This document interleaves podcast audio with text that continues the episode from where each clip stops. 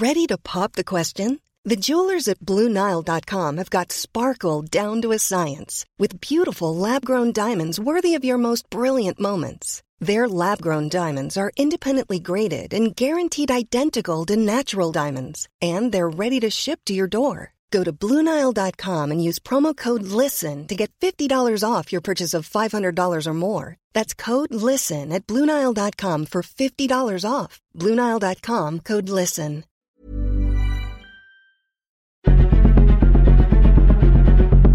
Exploremos las razones detrás de la desigualdad y la impunidad en nuestra sociedad. Contaremos casos y los explicaremos. Presentaremos aquellas historias que interesan a la gente. Eso es La Injusticia de la Justicia con Ricardo Rafael, Periodismo Judicial. ¿Qué tal? Buenas noches. Esto es La Injusticia de la Justicia, 98.5 del Heraldo Radio. Soy Ricardo Rafael. Vamos a hablar hoy del caso de José Eduardo Ravelo Echavarría, un muchacho de 23 años que falleció en el hospital Orán de Mérida, Yucatán, el 3 ah, de agosto, presuntamente por ah, SARS-CoV-2, por COVID.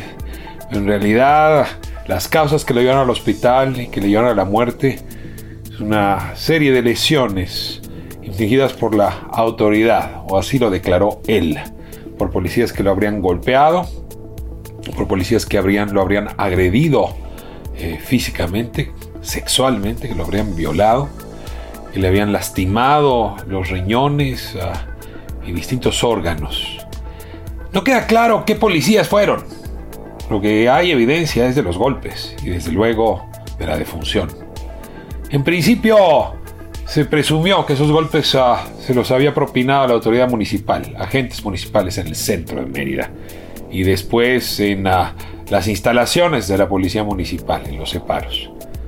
Evidencia proporcionada por el presidente municipal de Mérida, Renan Barrera, eh, bastante contundente, hace que esta hipótesis se desvanezca. No así el ataque sufrido por José Eduardo. ¿Qué pasó en las siguientes 48 horas después de visitar los separos del municipio? Esa es la gran pregunta. Y hoy vamos a hablar con el presidente municipal de Mérida, vamos a hablar también con defensoras de derechos humanos eh, allá en, la capital yucateca, que nos darán su visión y que nos ah, van complementando en rompecabezas que en algún momento tendrá que arrojar verdad. Lo que cabe lamentar en cualquier caso es que la política sigue entrando al recinto de la justicia y sacando a esta por la puerta. Viejo refrán que en México no hemos podido resolver. La política no puede seguir siendo superior a la justicia en casos como este y muchos otros que ocurren en el país. Arrancamos. Esto es la injusticia y la justicia. Lo anunciado esta noche en la injusticia de la justicia en Heraldo Radio 985. Vamos a abordar este polémico caso de Jorge, de José Eduardo eh, Ravelo Echavarría, que falleció a principios del mes de agosto, víctima del COVID, pero también previamente eh, pues de una serie de lesiones que terminaron siendo mortales, han generado mucha indignación, no solo en Mérida donde ocurrió, en Yucatán, sino en el conjunto del país.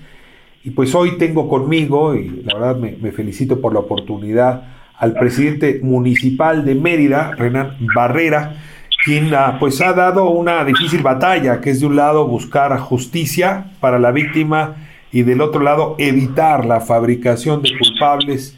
Eh, ya nos explicará, pero en este caso sería la fabricación de culpables en eh, agentes de la policía que aparentemente no tuvieron que ver nada con el asunto y que sin embargo están siendo señalados como culpables antes de que incluso un juez les haya vinculado a proceso.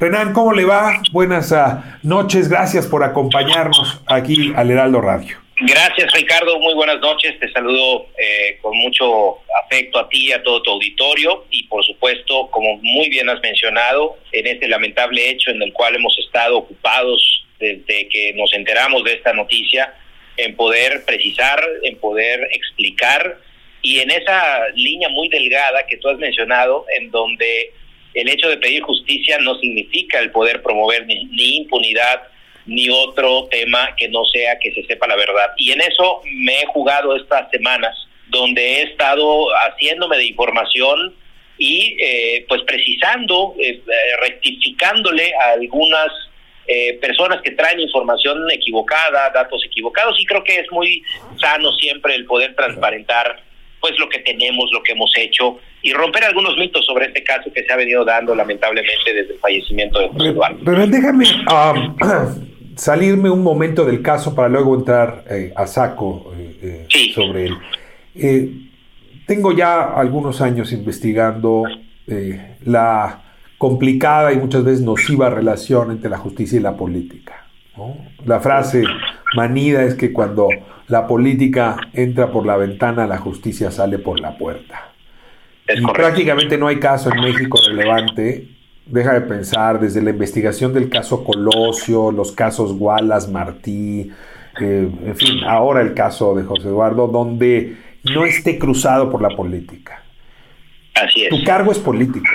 ¿Cómo hacer desde la política para que la justicia haga su trabajo y en efecto sean los datos duros que ahora vamos a revisar, los hechos verificables, corroborables, los que dominen la conversación y no esta cosa de que tú eres de un partido, el gobernador del mismo, el presidente de la República es de otro, los medios están, en fin, que eh, ha contaminado mucho el asunto. Entonces te pregunto, ¿cómo actuar en tanto que poder ejecutivo municipal para hacer que la política no se meta por la ventana?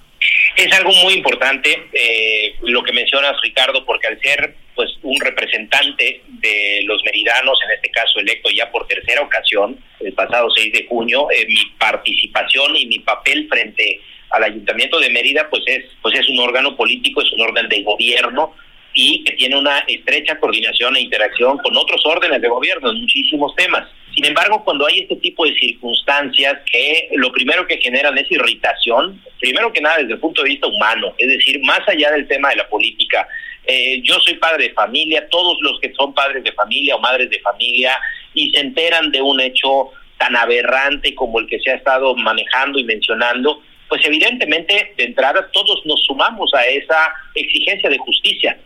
En algunos casos pareciera exigencia de venganza, pero aquí la parte fundamental es transparentar los hechos y respetar el debido proceso, es decir, eh, el Ayuntamiento de Mérida es la autoridad señalada, la Fiscalía General del Estado, que depende del Ejecutivo Estatal, es la autoridad que recibe la denuncia y que va integrando el expediente de investigación, y el Poder Judicial es el que valora lo que se ha presentado como pruebas para poder determinar si existe vinculación a proceso o no de los señalados. ¿En dónde se viene a deteriorar este tema? Evidentemente ante una madre desesperada, ante una madre clamando ser escuchada, eh, exigiendo justicia y en ese momento intervienen muchos actores políticos, eh, algunos de ellos incluso que fueron candidatos el pasado 6 de junio a la alcaldía de Mérida, eh, intervienen eh, otros medios de comunicación que han sido pues sistemáticamente eh, pues muy claramente cuestionados en su actuar y, y, esto se convierte en una ola, en un tsunami de confusiones, de mentiras, de imprecisiones, en donde yo desde el día uno, Ricardo, quise ser muy claro. Yo no voy a defender homicidas ni violadores, yo lo que voy a exigir es que haya justicia y pongo todo el material y toda la disposición que tengo en mis manos para que eso se pueda lograr. Eso es lo que tenemos hoy. El trabajo eh, político y el trabajo periodístico en esto se parecen, ¿no? Es decir, porque no son ajenos a factores distintos a los del debido proceso eh, y pueden, por lo tanto, eh, incidir negativamente en el desarrollo de la justicia o positivamente. Voy a hacer mi mejor esfuerzo por hacer un trabajo periodístico que permita a la audiencia formarse su propio criterio a partir de estas conversaciones el día de hoy. Y hay un viejo método, que a mí me gusta mucho, de quienes, eh, pues en fin, son especialistas en, obtener verdad, que es eh, ir del final al principio en lugar de hacer lo contrario. Dicen que si una historia se puede contar del final al principio, es muy difícil mentir. Entonces, déjame tratar así a esta historia, del final al principio, y irte haciendo preguntas muy puntuales. 3 de agosto del 2021. Fallece José Eduardo Ravelo Chavarría. Eh, la muerte oficial es por haberse eh, infectado del SARS-CoV-2 en el ah, Hospital Orán de, uh, de Mérida, Yucatán. Por cierto, el más importante de todo el sureste. Eh, te hago la pregunta explícita. ¿Murió solo de COVID? ¿O hay otros hechos supervinientes, en concreto las heridas que, o las lesiones que habría recibido, que contribuyeron a este fallecimiento? Bueno, de entrada ahí, eh, Ricardo, comentarte que el tema del dictamen forense habla de que falleció por eh, múltiples eh, disfunción eh, multiorgánica, me parece, que es un término ahí médico. Yo no, yo no he tenido acceso a la, a la autopsia porque no soy parte de, este proceso, pero eh, incluso en eso hay un debate. Hay un debate en el sentido de que eh, los dictámenes aparentemente mencionan eh, pues eh, el daño a los órganos y eventualmente producto de una eh, golpiza, es decir, y de una violación. A ver, te, tengo aquí, porque el COVID provoca eh, fallo multiorgánico, o sea, te afecta el corazón, los pulmones, la cabeza, en fin, y, y, pues desde luego las golpizas también. Entonces te pregunto, claro. ¿no hay claridad entonces de, de, la razón de muerte por parte de los forenses o nada no más no por... tienes tu acceso a la, a la, al acta? yo no yo no he tenido acceso al acta, pero tampoco ha habido una contundencia en cuanto a los motivos, porque al principio se hablaba de que José Eduardo asistió al hospital, no fue atendido en el hospital, eh, digamos eso ya rebasa mi área de acción, porque eso sucedió en un área que le compete a la Secretaría de Salud, pero no fue atendido en ese hospital, eh, incluso le sugieren que ponga una denuncia para que pueda necesariamente ser atendido a través de una denuncia, es cuando él asiste a la fiscalía y posteriormente lo, lo vuelven a remitir al hospital. Sí. En ese sentido, ahí es en donde nosotros no tenemos información pero, precisa. Pero, presidente, para... Perdón que regrese, es que sí necesito ir como sistemáticamente adelante para atrás. Ahora, sí es cierto que no compete a su área, pero pues esta es la clave de, de, de, Sin duda. o sea, de qué murió, porque si no hubiese deceso, no tendríamos caso. Entonces, no así sabemos es. claramente de qué murió. Déjeme plantearlo así. así. Muy bien. Así Ahora, él ingresó al hospital eh, Orán en eh, el 24 de julio del 2021, es decir, 10 días antes aproximadamente. Sí. Okay. ¿Me puede ahora sí decir qué ocurre, según la información que usted posee? Yo entiendo que es incompleta y que va a haber áreas que no son de su competencia, presidente, pero ¿qué ocurre entre el ingreso y la muerte dentro del hospital? Bueno, eh, cuando él sale de la comandancia de la policía municipal, él, él sale el día 22, hay más de 48 horas que pasan para que él vaya a interponer su denuncia. Es decir, él, él es ingresado, la. Presidente, perdóneme, perdóneme, pero es que voy paso, voy, como le decía, quisiera ir de adelante para atrás.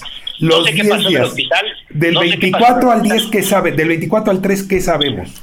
Absolutamente nada, ni siquiera estábamos enterados que estaba hospitalizado. A ver, esto me parece muy importante. Cuando, esto se ve en todas las películas, estas policíacas, sí. y desde luego pues está también nuestras leyes mexicanas. Cuando alguien llega herido de bala a un hospital, ¿no? O sí. cuando alguien llega con lesiones tan fuertes como se presume las tenía José Eduardo, los médicos están obligados a reportar ante el Ministerio Público. ¿Me está usted diciendo que, el Hospital Orán, su directiva, sus médicos no reportaron el estado que guardaba José Eduardo ante el Ministerio Público? No, no, no fue así porque él, el primer contacto que José Eduardo tiene, y eso está en la denuncia, en la denuncia del propio José Eduardo, el primer punto de contacto que tiene para que sea atendida su salud es el Hospital Orán, a donde lo remiten a la Fiscalía, y de ahí él agarra un taxi, se va con su señora madre a la Fiscalía, presenta la denuncia y la fiscalía lo regresa al hospital en una ambulancia. A ver, entonces sí fue, sí fue al hospital y el hospital le pidió que fuera a hacer declaraciones ante el Ministerio Público. Es correcto, porque okay. había un cobro de 400 pesos para hacerle unas placas, dinero que no tenía, y que alguien del hospital le sugirió que vaya a poner una denuncia para que por obligación y por procedimiento le tengan que hacer las placas. Perdón, pero me, se me está poniendo la piel de gallina. Déjeme ver si estoy entendiendo bien. El muchacho va con su madre al hospital. En el hospital constata que el estado de salud es grave. Es un hospital público. Como no tiene 400 pesos, le piden que vaya a la fiscalía. La fiscalía constata que su estado de salud es grave y lo devuelve en una ambulancia. Es correcto. Oiga, perdóneme, pero ¿por qué no se está persiguiendo a la autoridad médica que hizo esta barbaridad? es que eso tendrá que estar en el proceso de investigación que apenas ha iniciado. Es decir, estos dichos, eh, Ricardo, son dichos incluso de la propia madre y están asentados en la propia denuncia. Es decir, no se dice nada que no eh, que pudiera ser rebatible, porque realmente ellos son los que han confirmado que eso sucedió ah. y nosotros... Ahora, el pues, parte médico eh, del día 24 sí da fe que hay lesión en riñones, sí da fe que hay lesiones en todo el cuerpo y sí confirma que hay violación sexual. Y déjeme insistir, lo cual sería corroborado por la madre cuando uno de los médicos, entiendo, le pregunta a la madre que si el muchacho es homosexual. Eso sí lo tenemos, digamos, con la información disponible ¿eh? y el riesgo siempre que aparezca la información. Eso lo tenemos por cierto. El hospital sí tiene esos datos. El muchacho sí llegó golpeado, sí llegó violado, sí llegó en condiciones eh, de salud muy delicadas. Efectivamente, esa es la información que él asienta en la propia denuncia, esa es en la declaración del médico y de, también del acta de eh, pues el análisis que se le realizó. Eh, y sin duda alguna nosotros estamos conscientes de que eso pudo haber sucedido, incluso damos por hecho que pudo haber sucedido, pero hay un gran lapso de tiempo en que José Eduardo deja la comandancia e ingresa y presenta pero, pero sigo sigo todavía en la parte del hospital. Nada más sí, déjame terminar con una última pregunta, eh, la prueba de SARS-CoV-2. Eh, entiendo, porque pues, nos ha pasado a todos, que si uno llega a un hospital de estos donde se está atendiendo por COVID, eh, se exige la prueba, no sé si la PCR de antígenos.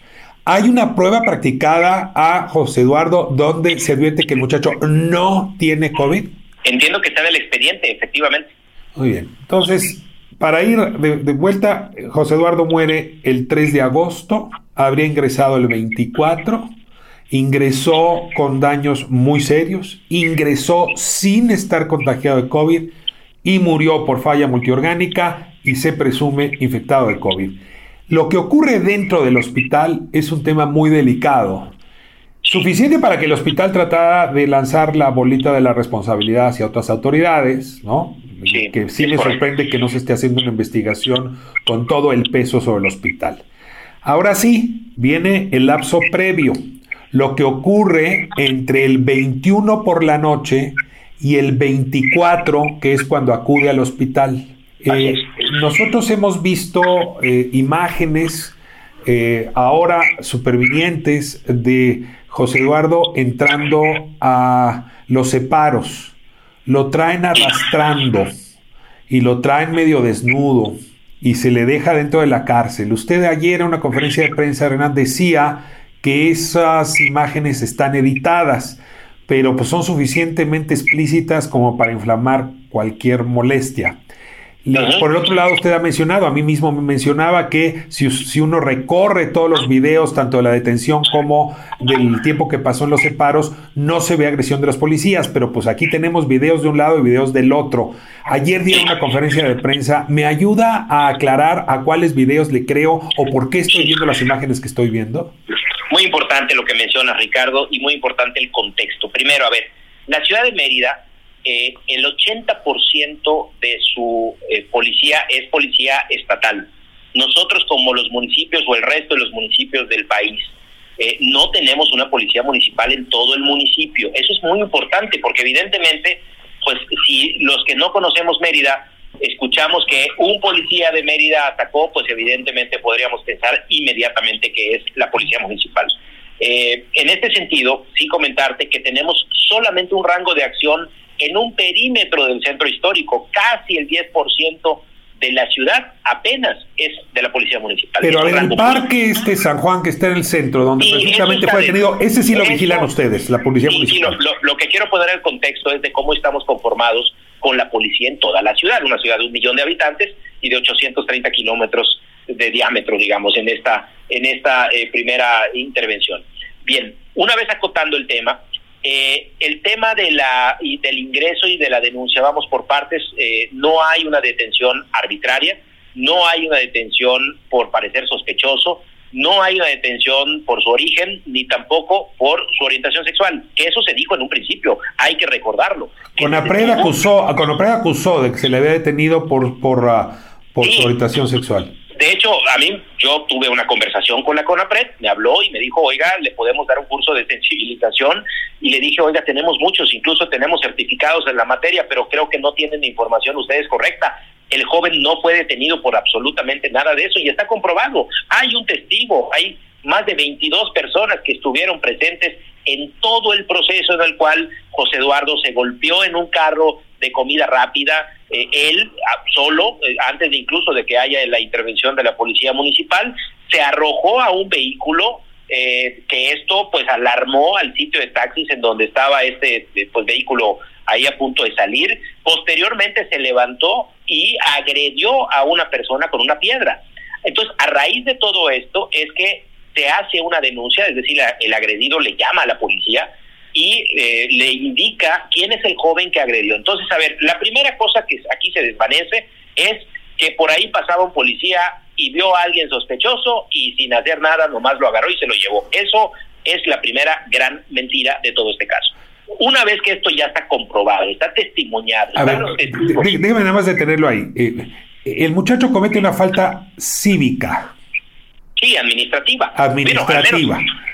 Ahora, aquí es donde viene un poco, eh, porque he recibido críticas en redes sociales que necesito hacer eco aquí. Eh, está confirmado con examen toxicológico que este comportamiento de José Eduardo se debió a que no se encontraba en un estado de salud eh, plenamente consciente. O sea, hay evidencia. Totalmente, Ricardo. ¿Qué, sustancia tóxica fue la que lo condujo a comportarse así? ¿Lo sabemos? Hay un, hay un dictamen médico, no lo tengo en este momento, pero hay un dictamen médico en donde habla que contenía una serie de sustancias y una actitud autolesiva producto de esas sustancias. Aquí es importante mencionar un tema, Ricardo, si me permites.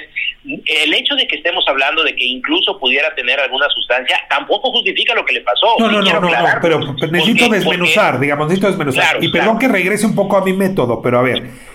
Él abandona la, eh, los separos de la policía entiendo, el día 22 o 23. El No, el día, el día 22 alrededor de las 20 horas. De las 20 horas. Cuando abandona, cuando abandona la, los separos, ya no está bajo el influjo de esta sustancia tóxica. Totalmente, Ricardo. Si me permites narrarte un poquito a partir de la detención. Es que estoy tratando de hacerlo al revés para seguir nada más ah, con el método. A ver, ustedes lo liberan el 22 a las 20 horas no, se libera el 22 a las 11 horas. A las 11 horas. Ahí el juez cívico dice el muchacho se puede ir porque ya está limpio, ya está en sus cabales, no hay acusación en su contra. Y usted, Renan, me comentaba que hay imágenes de que él sale caminando de las instalaciones de la autoridad en perfecto estado. ¿Esto es correcto? Es correcto, es correcto. Él sale sobre la calle donde incluso un elemento lo acompaña, se ve caminando que está, eh, pues digamos, de manera cordial acompañándolo a la puerta, digamos, para garantizar su salida. Eh, y él agarra una bolsa y sale caminando con sus pertenencias en una bolsa y se va y se desaparece. Ahí termina, digamos, la grabación que nosotros tenemos como policía municipal, que es nuestro ámbito de competencia. Es, decir, no sabemos qué pasó entre el 22 a las 11 de la mañana y el 24 que ingresa al hospital y presenta la denuncia. Esa ventana de 48 horas, la madre sí tiene conocimiento. Bueno, ¿qué eh, sabemos de esa ventana a partir del testimonio de la madre? Porque entre otras cosas sabemos que el muchacho le habló a la mamá que vivía en Veracruz le dijo, mamá, ven conmigo. Parece que incluso la madre al principio no le cree y luego lo acompaña a Mérida y ahí es donde le dice, me violaron, me golpearon.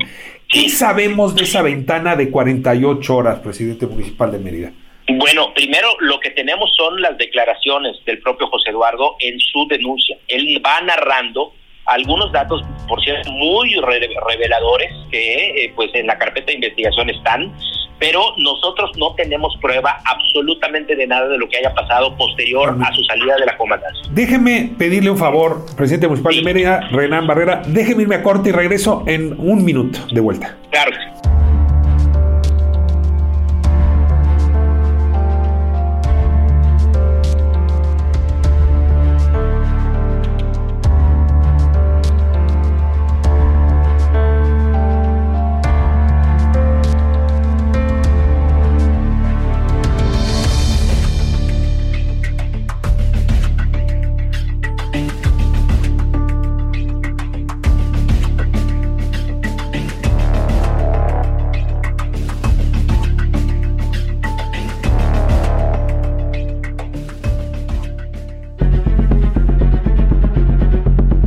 Justicia, con J mayúscula, continúa por lo general siendo injusta en nuestro país. Esto es La injusticia de la justicia con Ricardo Rafael.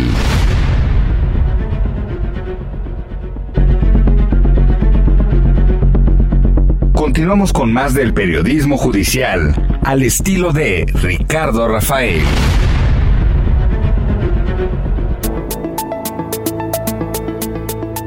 Estamos de vuelta a 98.5, la injusticia y la justicia, hablando con el presidente municipal de Mérida, Renan Barrera.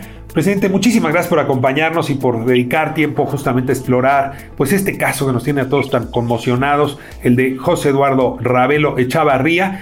Y bueno, pues estábamos siguiendo casi, digamos, hora por hora lo que pasó y hay una gran incógnita, casi como de, de, investigación eh, dedicada a los mejores, eh, eh, los mejores especialistas. ¿Qué ocurrió con José Eduardo Ravelo entre el 22 a las 10 de la mañana que dejó los separos y el 24 de julio que ingresó al hospital Orán y presentó la denuncia. Y ahí yo le preguntaba si a partir de lo que ha dicho la madre, si alguna otra evidencia, sabemos qué pasó en esas 24 horas, porque pues si el, esas 48 horas, si el muchacho no estaba golpeado saliendo de los separos y si está golpeado en el hospital, quiere decir que los golpes los sufrió en esas 48 horas. ¿Sabemos algo, alguna pista de la cual tirar, de la cual jalar? Pues mira, todos son dichos, son especulaciones, son rumores. Nosotros no tenemos contundencia en lo que haya sucedido durante, incluso son más de 48 horas, porque la denuncia la presenta a las 11 de la noche del día 24. Y en ese sentido, eh, pues bueno, no tenemos claridad qué pudo haber sucedido. Entendemos que la fiscalía y también eh, el juez tuvo a su a su disposición videos posteriores a su salida de la cárcel municipal hay varias versiones que hablan de muchos temas que no quisiera yo tomarlos como como válidos porque serían especulaciones. Pero, el periodismo roza la especulación. Ayúdenos con algún elemento, digo, en grados de corroboración de la formación más cierta que tiene a su disposición, compártala con nosotros. Bueno, primero él habla de que fue una corporación distinta a la municipal.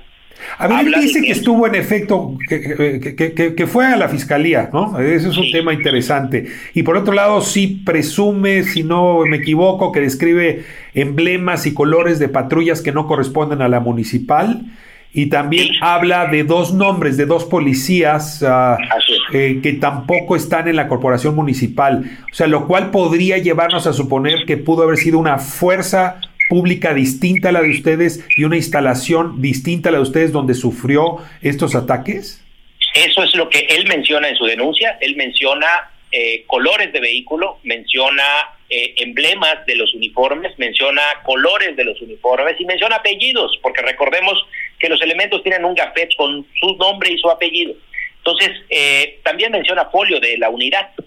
Oh. eso, es, eso es algo eh, pues que está en la denuncia, que estuvo al alcance del juez, que el propio eh, juzgador valoró con los videos, en donde, por cierto, Ricardo, me preguntabas que qué videos son los correctos y cuáles son los editados. A ver, las 24 horas de video están en manos del juez. Todo lo que se ha visto en los medios de comunicación es parte de un video que la madre conoció durante la audiencia que también el juez conoció. Pero, pero a ver, para precisar, esos videos que se han, que han salido a la luz, por cierto, algunos incluso de manera filtrada, pero no voy a meter todavía en ese tema, corresponden al tiempo pasado por José Eduardo en los separos, es decir, después de la detención de la policía municipal.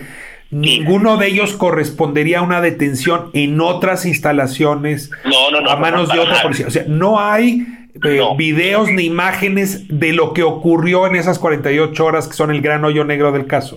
nosotros no las tenemos. Nosotros tenemos las 24 horas desde su detención hasta su posterior salida de la comandancia municipal en donde se dice que ahí fue torturado y violado. Entonces, si entiendo bien, para saber qué pasó en las 48 horas, solo tenemos la declaración de José Eduardo ante la fiscalía y los testimonios de la madre. No contamos con ninguna otra fuente. Eh, de manera formal, no, no existe hasta este momento ninguna otra fuente y eso es parte del proceso de investigación que, por cierto, yo siempre mencioné que no se puede descartar ninguna línea de investigación. Concentrar la investigación en un solo hecho, con un solo elemento, me parece que es limitarla a eh, pues tener mayores datos. Pero a ver, déjame especular con usted, es decir, si no se descarta ninguna línea de investigación, cabría que una autoridad distinta a la municipal le provocó todas las eh, lesiones que luego habrían sido denunciadas. Entre, esa, entre esas posibilidades, nada más déjeme descartar, ¿cabe que haya sido una policía federal? ¿Cabe que haya sido estatal? O le pregunto, ¿o la revancha de algún policía municipal posterior a la salida de José Eduardo? Al menos en las 24 horas en donde José Eduardo dice que le pasó lo que le pasó, eso no sucedió en eh, las 24 horas de videovigilancia que tenemos. Pero en las 48 horas posteriores, no lo sabemos. No lo sabemos. No lo sabemos. Eh, definitivamente sí pudo haber pasado eso, incluso pudo haber sido hasta un reportero, no lo sabemos. O sea que incluso saliendo de los separos, alguna otra autoridad se haya enojado con él y entonces sí haya practicado, haya, lo haya metido una patrulla, lo haya violado, lo haya golpeado y luego lo haya arrojado. No sabemos quién es esa autoridad. Exacto, y por eso es fundamental contar con los videos posteriores, porque recordemos, insisto, él abandona el centro histórico y a partir de ese momento el control de cámaras de seguridad las tiene la Policía Estatal. Ah. Entonces, es, sería una maravilla oh. que podamos contar con los videos de su traslado, de dónde estuvo, qué hizo. Le voy a hacer una pregunta políticamente ingrata. ¿Y siente a la autoridad estatal con ánimo de cooperar con toda esta información? Bueno, les hemos proporcionado toda la información y, han tenido, me parece, algunas eh, eh, discrepancias entre, entre ellos mismos, es decir, entre la Fiscalía y la Policía Estatal de Investigación. porque ahí se habló y se dijo en reiteradas ocasiones eh, Ricardo, que no habíamos entregado los videos. Cuando tengo el documento fechado el 27 de julio de que los videos fueron entregados en su totalidad. Entonces, o no le informó la Policía Estatal a la Fiscalía o la Fiscalía eh, pues traspapeló esa información, pero al final de cuentas a la defensa de los elementos municipales no le entregaron la información e incluso se tuvo que posponer la audiencia. Antes de hacer una la siguiente pregunta, déjeme hacer un comentario editorial y usted puede guardar silencio, tiene esa libertad.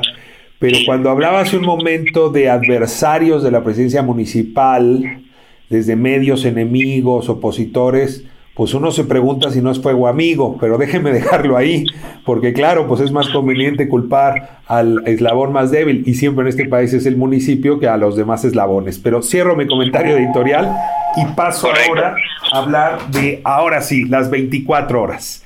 Eh, eh, José Eduardo sale el día 22 a las 11 de la mañana, ya desintoxicado, caminando por su propio pie, un policía lo acompaña a la calle.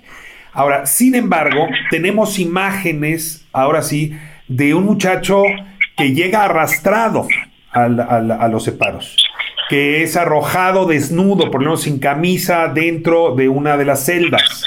Eh, eh, tenemos también pues el, momento del sometimiento José Eduardo. Como ustedes han dicho, pues son fragmentos no del video completo, pero sí llevan a inflamar o a suponer que pudo haber sido tratado con mayor violencia eh, con exceso de violencia, tanto en su detención como en su encierro.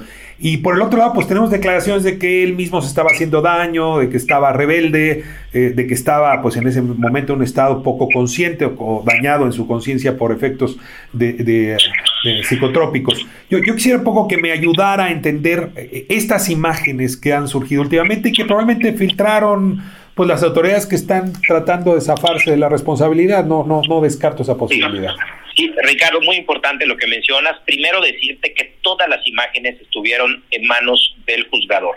No hay videos nuevos, se ha manejado la versión de que a partir de la liberación de los policías municipales surgieron nuevas evidencias en videos que no se habían visto. Eso es falso, eso, eso es completamente falso, lo ha dicho el propio juez y la fiscalía de manera eh, reiterada también lo ha mencionado. O sea, no, hay, no hay evidencia superviniente, no llegó después esa evidencia. Exacto, o sea, no hay algo nuevo que no se haya visto en la audiencia y eso es muy importante mencionar. Ahora bien, el momento que tú mencionas y la información que nos ha proporcionado tanto el médico como también los elementos que estuvieron ese día en la comandancia, recordemos que es un miércoles a las 10 de la mañana, ¿eh? o sea, primero el contexto del día, hay secretarias, hay personal administrativo, eh, la corporación tiene otros incluso detenidos que están siendo procesados previamente al ingreso de José Eduardo, no se puede procesar a dos elementos, a dos detenidos a la vez. Hay, digamos, si le queremos llevar una antesala. Y la información que hay es que José Eduardo presentaba, eh, digamos, actitudes autolesivas. si ya se había arrojado a un vehículo con el peligro de ser atropellado, si ya se había golpeado en un carro de comida, eh, de estos carritos, vamos a llamarle como los de hot dogs, ¿no? De metal, en donde él se había lastimado el mentón. Bueno, con esa actitud, lo primero que la policía tiene que hacer para poder garantizar su traslado seguro es poder evitar que se que se aviente de la camioneta, porque es una pick-up el, principio, Renan, clave para esto es el uso proporcional de la fuerza. Es correcto. Entonces yo aquí lo que le pregunto, y es muy complicado, porque usted es parte interesada políticamente al menos en esto, es si, se si el juez observó un uso desproporcionado de la fuerza en estas imágenes o en la actuación de la policía municipal. No, no, Ricardo, incluso está, está eh, digamos, eh, sustentado por la propia Fiscalía que habla de mecanismos de control, es decir, tiene que haber un uso proporcional de la fuerza. Desde luego que cuando ingresa al edificio de la Policía Municipal, pues ahí están los elementos, esa es la base en donde los elementos municipales están, evidentemente se acercan a ver la llegada de José Eduardo como testigos oculares, hay un médico presente, o sea, no está solo, no está abandonado, no está en una bodega, hay un médico de la Policía Municipal que va observando, que va revisando los golpes con los que llega y que también va pues monitoreando su comportamiento no puede ingresar a la celda José Eduardo en esa, eh, digamos, con esa actitud bélica. Eh, lo que lo que aquí se hace es someterlo a control para que se pudiera calmar, es decir, para que pudiera él eh, estabilizarse, para que pudiera dejar de ser un riesgo incluso para su propia vida. y el tema, ya el abogado ha mencionado, yo no soy perito en esta materia, Ricardo, me declaro pues ignorante en materia policíaca y en materia penal, pero sí te puedo mencionar que al menos no se ve tortura en donde, pues, ¿qué es tortura? Tortura es golpear sistemáticamente en pandilla. y es tratar de obtener una claro, confesiones. a ver, déjeme cierro, Renan, con la última pregunta. Bueno, déjeme asumir que el juez hizo bien su tarea y él consideró que ahí no había uso desproporcionado de la fuerza y por lo tanto no fue ahí donde recibió los golpes que dañarían sus riñones y que dejarían pues todas estas lesiones que luego el médico en el hospital Orán consignó. Antes de eso, habría la acusación de que después de haberse, haber sido detenido en el Parque de San Juan, ahí frente al sitio de taxis, eh, se fue eh, subido a una patrulla y ahí fue violado por agentes de la policía municipal. Ustedes han dicho que también tienen evidencia para defender a sus oficiales frente a esta acusación. ¿Cuál es esa evidencia? Primero, nosotros no somos defensores de los elementos, lo he dicho en reiteradas ocasiones, los, los abogados defensores de los elementos son los que tienen las pruebas. Nosotros como autoridad lo que hemos hecho es proporcionar el material que ha sido solicitado sistemáticamente y yo lo he dicho muy claro, si existiera alguna prueba contundente que pueda referir a los elementos, seré el primero que quiera la pena máxima. En ese sentido, nosotros no somos parte, no somos ni parte defensora de los elementos, ni tampoco somos parte acusadora. Hay una parte acusadora, hay un juzgador y nosotros solamente proporcionamos el material. Sin embargo, sí creemos, Ricardo, que ha habido un manejo eh, doloso por parte de algunas autoridades y también incluso de algunos... ¿qué, evidencia hay de que no pudo haber sido violado en, pues es que no, pues 24, pues 24 horas de video en donde no se ve que haya sido violado. Así es, así es sencillo. O sea, las cámaras del centro de la ciudad señalan cuando lo subieron a la patrulla y dan también minuto por minuto el momento en que lo subieron y que la patrulla se movilizó hacia eh, los separos. Dicen que hay 35 minutos de, digamos, entre un hecho y otro y que esos 35 minutos podrían haber sido utilizados para el abuso de esta persona, de, José Eduardo. Con esto cierra. ¿Es posible? No, no es posible, Ricardo, con el material si tenemos el minuto a minuto, sin que José Eduardo deje de estar a la vista en ninguna cámara ni un solo minuto, me parece que sería muy arriesgado pensar que fue torturado y violado cuando están 24 horas videograbadas. Ah. Es decir, no hay 30 minutos de pérdida. Incluso algún medio de comunicación mencionó que el traslado duró 40 minutos. Eso es falso. El traslado duró 10 minutos. Ah, esta es la clave. A ver, a mí me han dicho que había durado 35. Duró 10 minutos. Duró 10 minutos el traslado y está esquina con esquina, minuto tras minuto. Nunca se pierde el folio, la fecha, la hora, está perfectamente bien establecido, está perfectamente bien establecido cómo ingresa a la cárcel municipal. Evidentemente, una persona que está en un estado, pues digamos, inconveniente físicamente, pues no puede pararse por su propio pie, evidentemente. O sea, hay una serie de elementos en los cuales el juez pues determinó la no vinculación porque al menos las 24 horas de videograbación y el propio testimonio de José Eduardo no solamente no vincula los elementos, prácticamente los exonera. Presidente, pues en resumen, si me permite decirlo así, sí hubo golpes, sí hubo violación, pero la evidencia disponible indica que no fueron esos policías de esa corporación y por lo tanto bajo la responsabilidad municipal. Sin embargo, pues hay 48 horas que no sabemos qué ocurrió y un manejo médico en el Hospital Orán que merece investigarse y que probablemente sea la clave del caso. Yo le agradezco muchísimo la generosidad de las explicaciones y bueno, pues la información seguirá moviéndose. Este no es un caso que va a quedar impune. Así es que cualquier esclarecimiento y transparencia ayudan en esa dirección saludable para todas las partes. No sabe cuánto le agradezco. Gracias, Renan, por estar aquí con nosotros en Justicia de la Justicia. Ricardo, Ricardo, te agradezco mucho el espacio, la oportunidad también de esta objetividad de tener los elementos eh, a la mano. Sin duda alguna es un hecho indignante. Y ya como padre de familia te lo puedo yo decir, y como también como presidente municipal, no tiene absolutamente ningún sentido defender lo indefendible. Y en ese sentido voy a seguir con este tema, voy a seguir mostrando los elementos que tengamos que mostrar para poder romper con cualquier intento de impunidad. Te agradezco mucho el espacio y me quedo a tus órdenes. Un abrazo muy fuerte. Gracias, hasta allá. Hasta luego.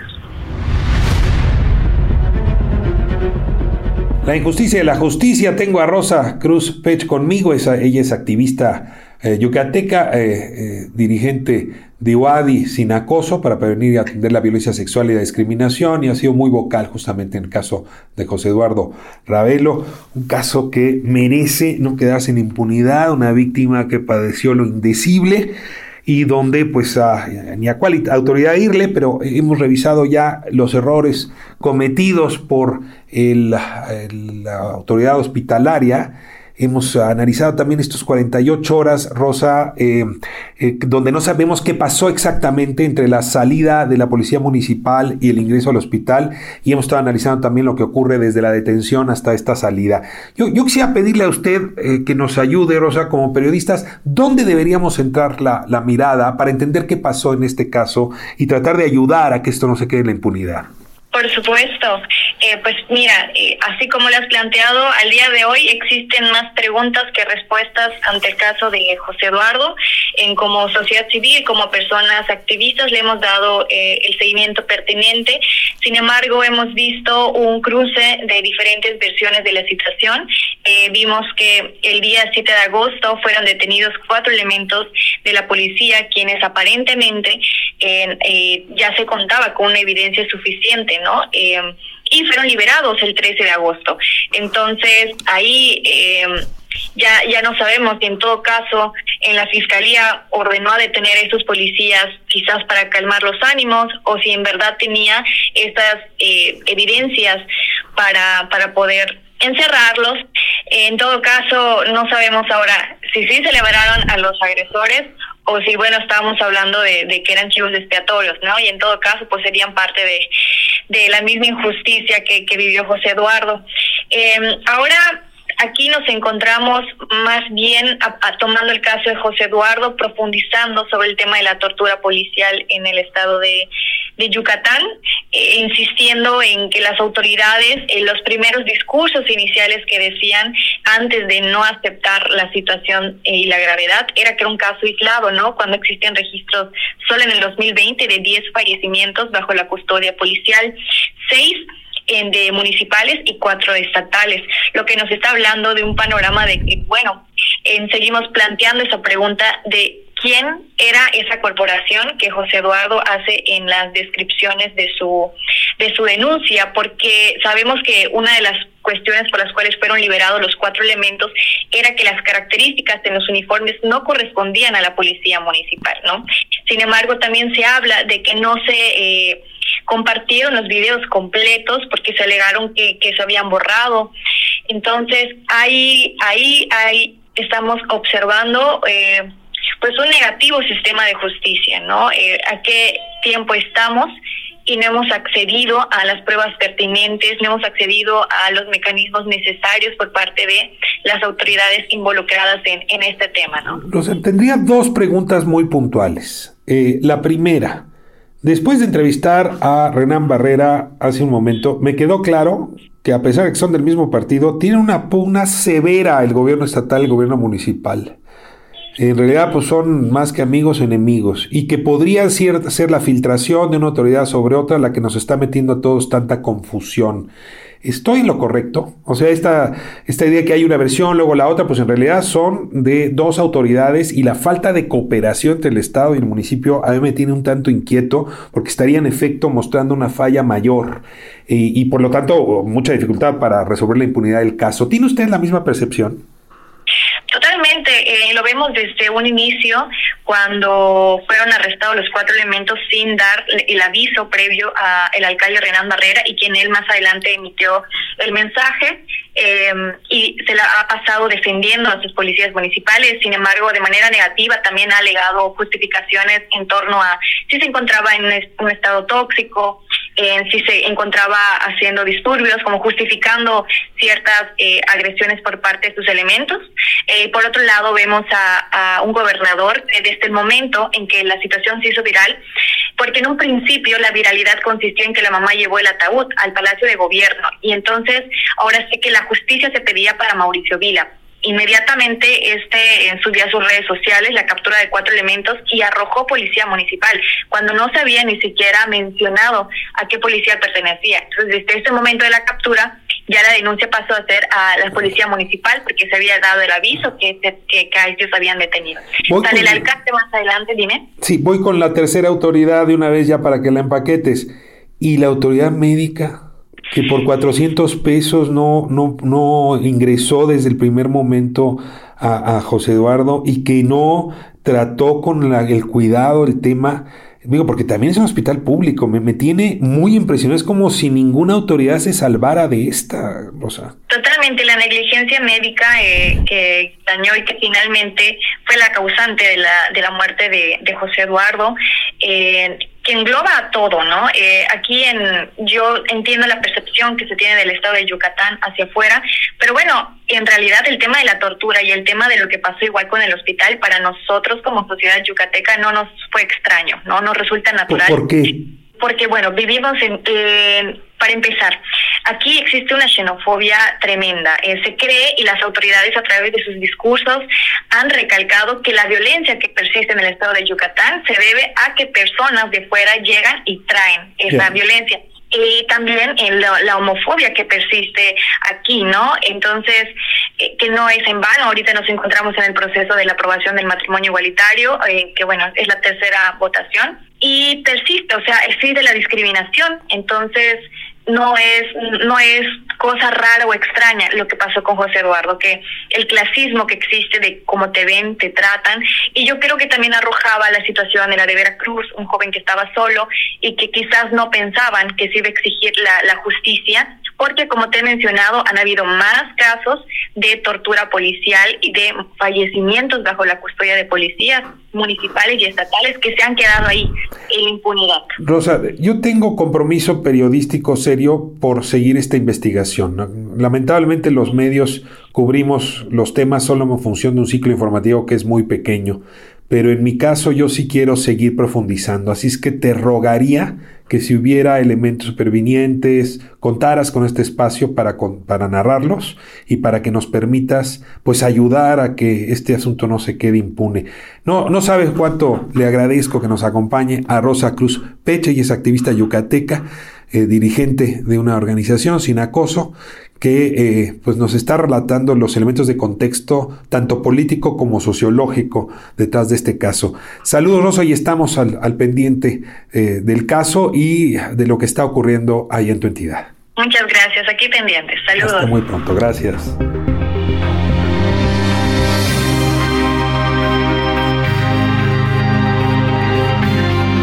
Rogaríamos porque el caso de José Eduardo Ravelo Chavarría no se volviese a repetir. Sin embargo, la violencia policial en nuestro país, el uso desproporcionado de la fuerza y el estigma, la discriminación, siguen haciendo de las suyas en muchos territorios mexicanos. Este es un caso que merece la verdad, porque si la logramos, vamos a poder combatir futuros casos. Mientras tanto, un abrazo fraterno, cargado de duelo para la madre de José Eduardo. Hasta la próxima semana, aquí en La Injusticia de la Justicia 985 del Heraldo Radio.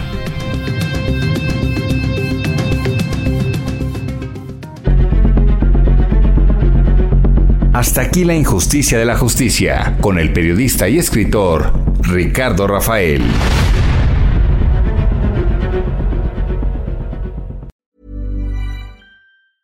Hey, it's Danny Pellegrino from Everything Iconic. Ready to upgrade your style game without blowing your budget? Check out Quince. They've got all the good stuff shirts and polos, activewear, and fine leather goods, all at 50 to 80% less than other high end brands. And the best part? They're all about safe, ethical, and responsible manufacturing. Get that luxury vibe without the luxury price tag. Hit up quince.com slash upgrade for free shipping and 365 day returns on your next order. That's quince.com slash upgrade.